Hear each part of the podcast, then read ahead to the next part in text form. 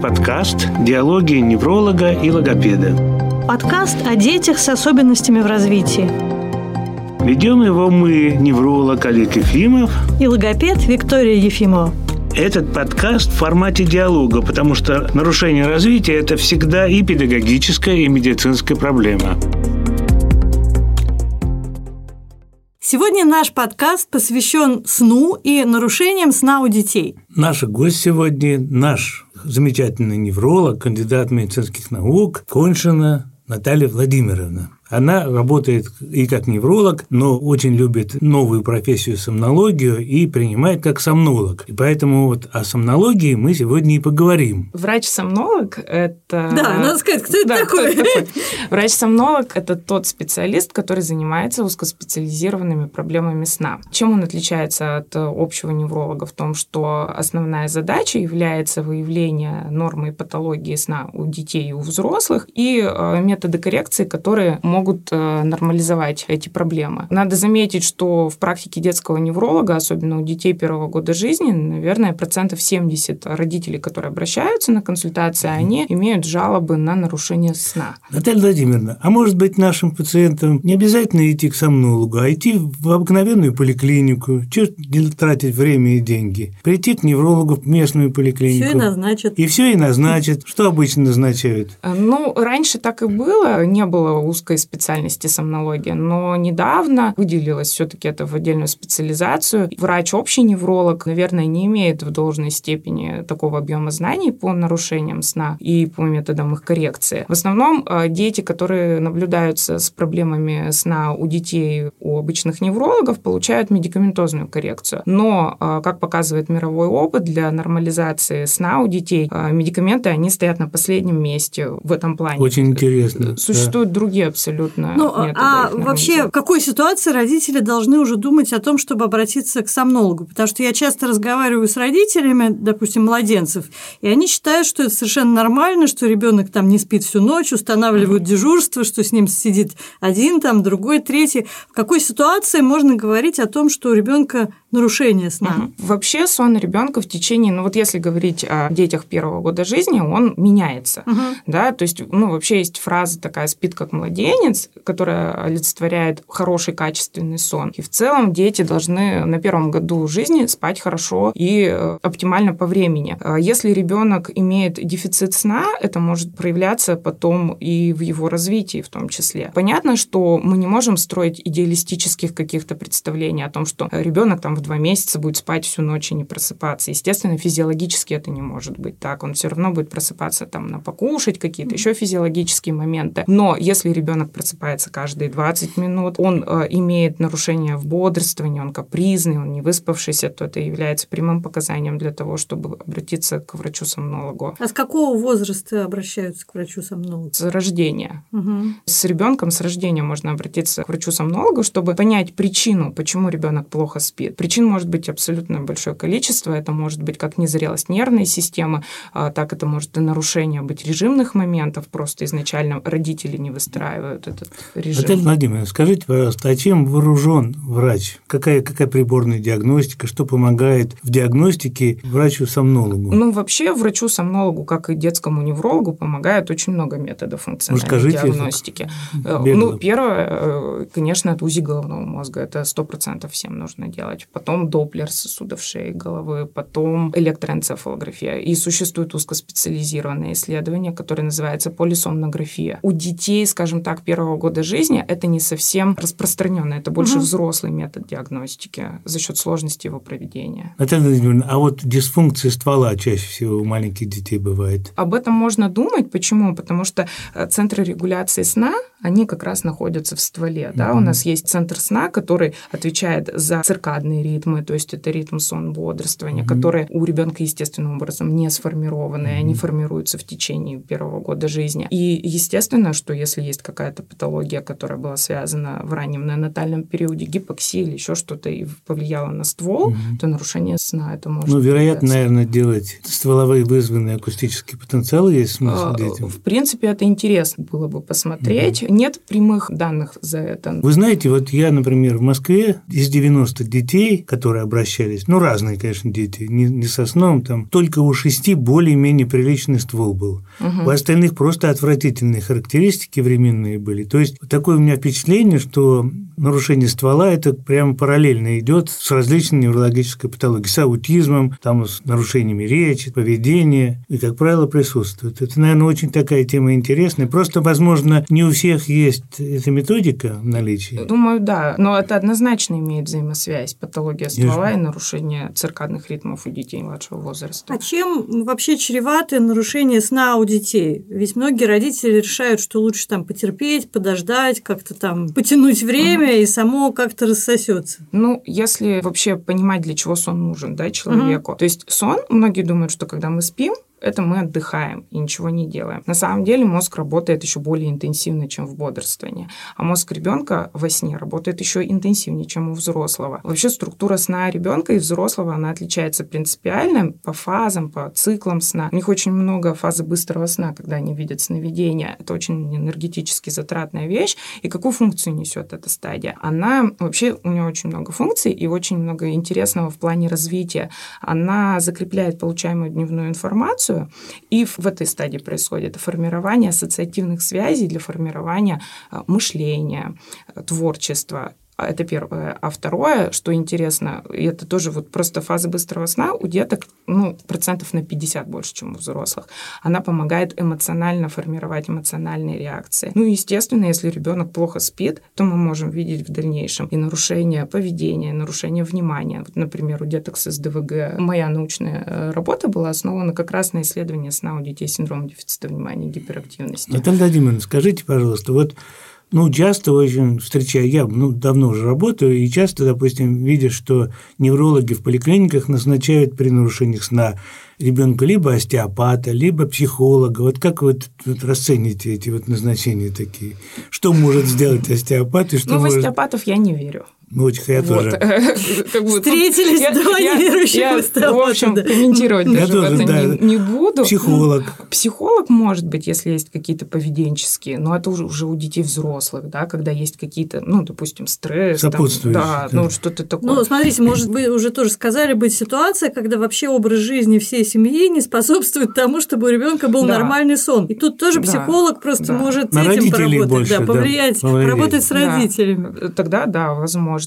Но в целом э, нормализация э, сна у детей – это достаточно сложная и тонкая работа. Она очень многофункциональна. То есть мы не можем нормализовывать сон без нормализации, допустим, ритма дня дневного. Угу. То есть если день идет кувырком, у ребенка неупорядочены кормление, дневные сны, да, хаотичные угу. по времени, то есть он ночной угу. будет в том числе такой же. Наталья Владимировна, вот еще раз давайте остановимся на таком моменте, что неврологи чаще всего назначают либо фенибут, либо какие-то травки там. Угу. Вот вы сказали, что медикаментозная терапия это на последнем месте да. стоит. А какие методы лечения? Первичные. Первично предпочтительно. А, ну, вообще, а, первично, что когда приходит пациент, мы нормализуем его условия сна. Да? То есть очень часто проблема нарушения сна у детей заключается в условиях, в которых они спят. Недостаточная влажность, температурный режим и вот как сейчас, угу. допустим, очень актуальная освещенность. Многие родители действительно не понимают, зачем затемнять комнату. У нас белые ночи, да? Белые ночи. А шишковидная железа, которая вырабатывает мелатонин, который обеспечивает давление сна, она у детей незрелая. И это это одно. А второе, у них до 4 месяцев своего мелатонина в принципе нет. Они на материнском циркулируют.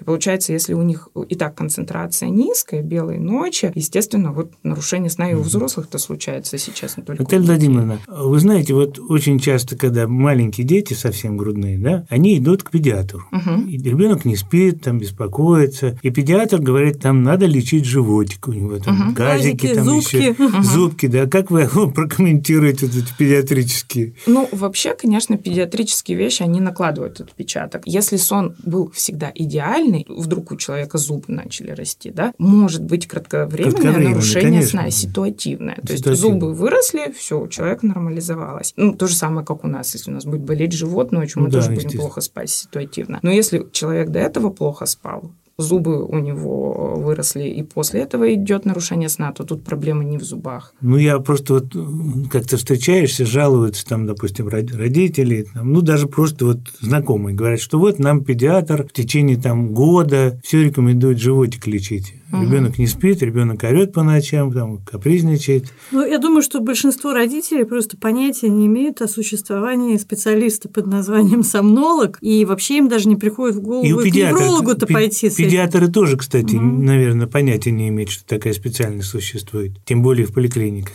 Наталья Владимировна, а как вы относитесь к утяжеленным одеялам, вот к таким вещам по поводу сна? Ну, для деток, которые имеют какие-то сенсорные дефицитные вещи, я это поощряю. Это угу. действительно для многих детей с задержками развития, с аутистическими проявлениями является прекрасным методом, который улучшает. То есть можно спать засыпание. всю ночь под этим одеялом или после засыпания? Я думаю, после засыпания поменять? надо угу. убирать, потому что это все равно будет такая нагрузка, и организм будет анализировать эту нагрузку бесконечно да. Ну, я поэтому... думаю, что еще будет такая вещь, что будет идти привыкание к абитурации, да. будет все время хотеться еще больше больше вес для да. засыпания. Надо Это действительно разумно убирать.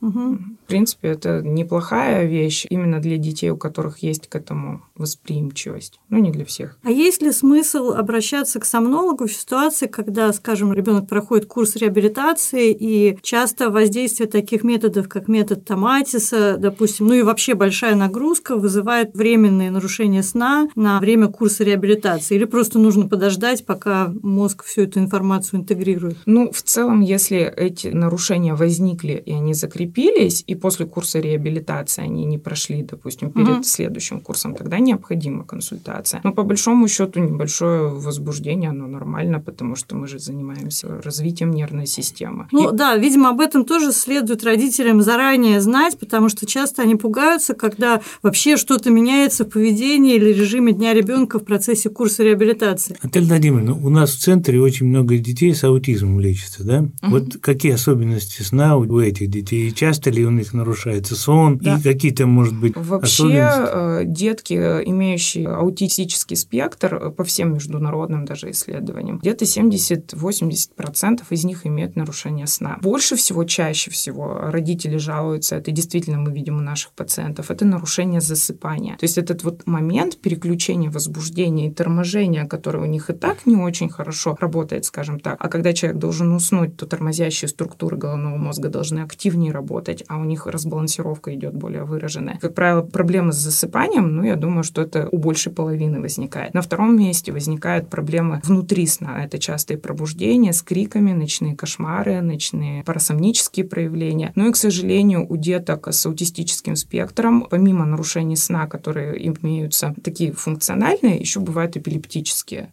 и они встречаются очень часто. И это нужно дифференцировать Ой, всегда. Кстати говоря, очень тема интересная. Вот взаимоотношения эпилептических дел и сон. Что вы скажете? Вы ведь у нас еще и, так сказать... Как эпилептолог, Как эпилептолог. Ну, да, то есть основные мои направления – это изучение сомнологии и эпилептологии, они очень тесно переплетаются, потому что это те состояния, и у детей эпилептические пароксизмы и приступы возникают чаще всего во сне, то есть это 70% случаев, и мы всегда должны дифференцировать, что это происходит. Эпилепсия и сон, и нарушение развития, они очень тесно связаны между собой. И, конечно, всем деткам, которые имеют аутистический спектр и задержку развития, проведение ночного видеогомониторинга является золотым стандартом, потому что те изменения сна, которые мы можем трактовать как ну, просто какие-то движения во сне, они могут быть приступами, да, и это только на исследовании мы можем увидеть. Вот тоже это не все знают, что обычная рутинная дневная энцефалограмма в большинстве случаев, ну, часто может не показать наличие эпилепсии. А, да, у нас вообще как бы функционально мозг имеет три состояния. Это бодрствование, фаза медленного сна и фаза быстрого сна, за которые отвечают разные структуры. И эпилептические пароксизмы, они могут быть как связаны с бодрствованием, но большинство у детей это именно угу. связаны со сном. И причем сон за счет того, что он неоднороден в течение ночи, могут быть приступы, которые там в первую половину ночи, во вторую половину ночи. Вы говорили, что как раз у подростков подростков очень часто это бывает перед пробуждением, да, и поэтому часы. есть смысл проводить длинный мониторинг, там не 3, не 4 часа, а всю ночь. Короткие мониторинги, они вообще направлены только для оценки уже текущего состояния. Угу. То есть, если мы когда-то провели, знаем, что там вот есть стабильный очаг активности, мы его наблюдаем, да, вот это 3 часа, 4 подхода. Это Владимировна, вот мы заметили такую вещь, что у нас проходит очень много детей с аутизмом, там, с речевой патологией, допустим, да, ну, с тяжелой патологией. И некоторые дети не идут почему-то, да, и вот вы заметили... В смысле, нет динамики? Необходимой динамики, mm-hmm. да, и мы как-то заметили, что когда проводится этим детям ночной мониторинг и выявляется вот скрытая эпиактивность, mm-hmm. ее, если когда компенсируют, это лучше. Вы согласны с да, этим? Да, существует э, такая патология, как когнитивная эпилептиформная дезинтеграция, или ее сейчас называют энцефалопатия эпилептиформная, когда эпилепсия без приступов, когда она не проявляется приступами, к которым все привыкли, но регулярная эпилептиформная активность, которая как раз во сне проявляется, она еще называется статусом медленного сна первого его цикла, она выраженно влияет на развитие ребенка. Если мы не записали сон, а в бодрствовании мы не увидим этих изменений, мы не записали сон, и мы не знаем, что во сне происходит эта регулярная активность, которая, по сути, разрушает все то, что мы днем формируем. То есть ночью мы должны это закрепить, а за счет регулярности эпилептиформных изменений этого не происходит. Получается, мы бьемся головой о стену. Мы занимаемся, мы делаем все, угу. что мы можем сделать, да, проходим курсы, а эффективности мы не видим. И тогда, конечно, на первый план выходит коррекция именно этого состояния эпилептиформного. И есть дети, конечно, которым мы это скорректировали, и мы увидели динамику угу. по их развитию. А скажите, пожалуйста, снохождение всегда является признаком патологии или в норме тоже дети могут ходить по ночам? Вообще снохождение, сноговорение, сомнамбулизм это называется, убрали из патологии детского возраста. То есть за счет незрелости как раз вот этого переключателя, который отвечает за угу. передачу импульсов в фазу быстрого сна в скелетную мускулатуру, незрелый мозг у детей. А вы знаете, когда я учился давным-давно, да, учебники были, это была однозначная эпилепсия. Да, да. Было ведь такое, Конечно, да? да. И ко мне а я ходила по ночам в детстве, поэтому я спрошу. И ко мне часто приводят э, детей, говорят, вот она сходит, нам кажется, Ну, понятно, что родители это просто пугают, потому что это очень необычно Нет, это не является в детской практике патологией и не требует специальной коррекции, если это не жизненно окружающие Еще вопрос тогда близко. Аффективно-респираторные припадки, ага. да, они вот раньше тоже говорили, я помню даже лекции Ратнера говорили, обязательно надо лечить противоэпилептическими препаратами. Нет, сейчас их так не я... лечат. Эффективные респираторные пароксизмы, наверное, это как парасомния, вот снахождение, угу. только в бодрствовании имеется. А, а вот синдром беспокойных ног, это угу. относится тоже к нарушениям сна? Да, синдром беспокойных ног, причем имеет абсолютно разную причину у детей и у взрослых. И у детей тоже очень часто, кстати, с вот подобными чертами поведения встречается и нарушение засыпания засыпание происходит. То есть он просто не может заснуть да, из-за этих движений? И это очень часто с анемией связано. То есть бывает э, вот процентов у 90 детей это просто железодефицитная анемия, которая проявляется подобными проявлениями. То есть тут нужен анализ крови? Анализ, для этого и нужен сомнолог. То есть угу. вот сомнолог, он знает, что синдром беспокойных ног у детей часто с анемией, что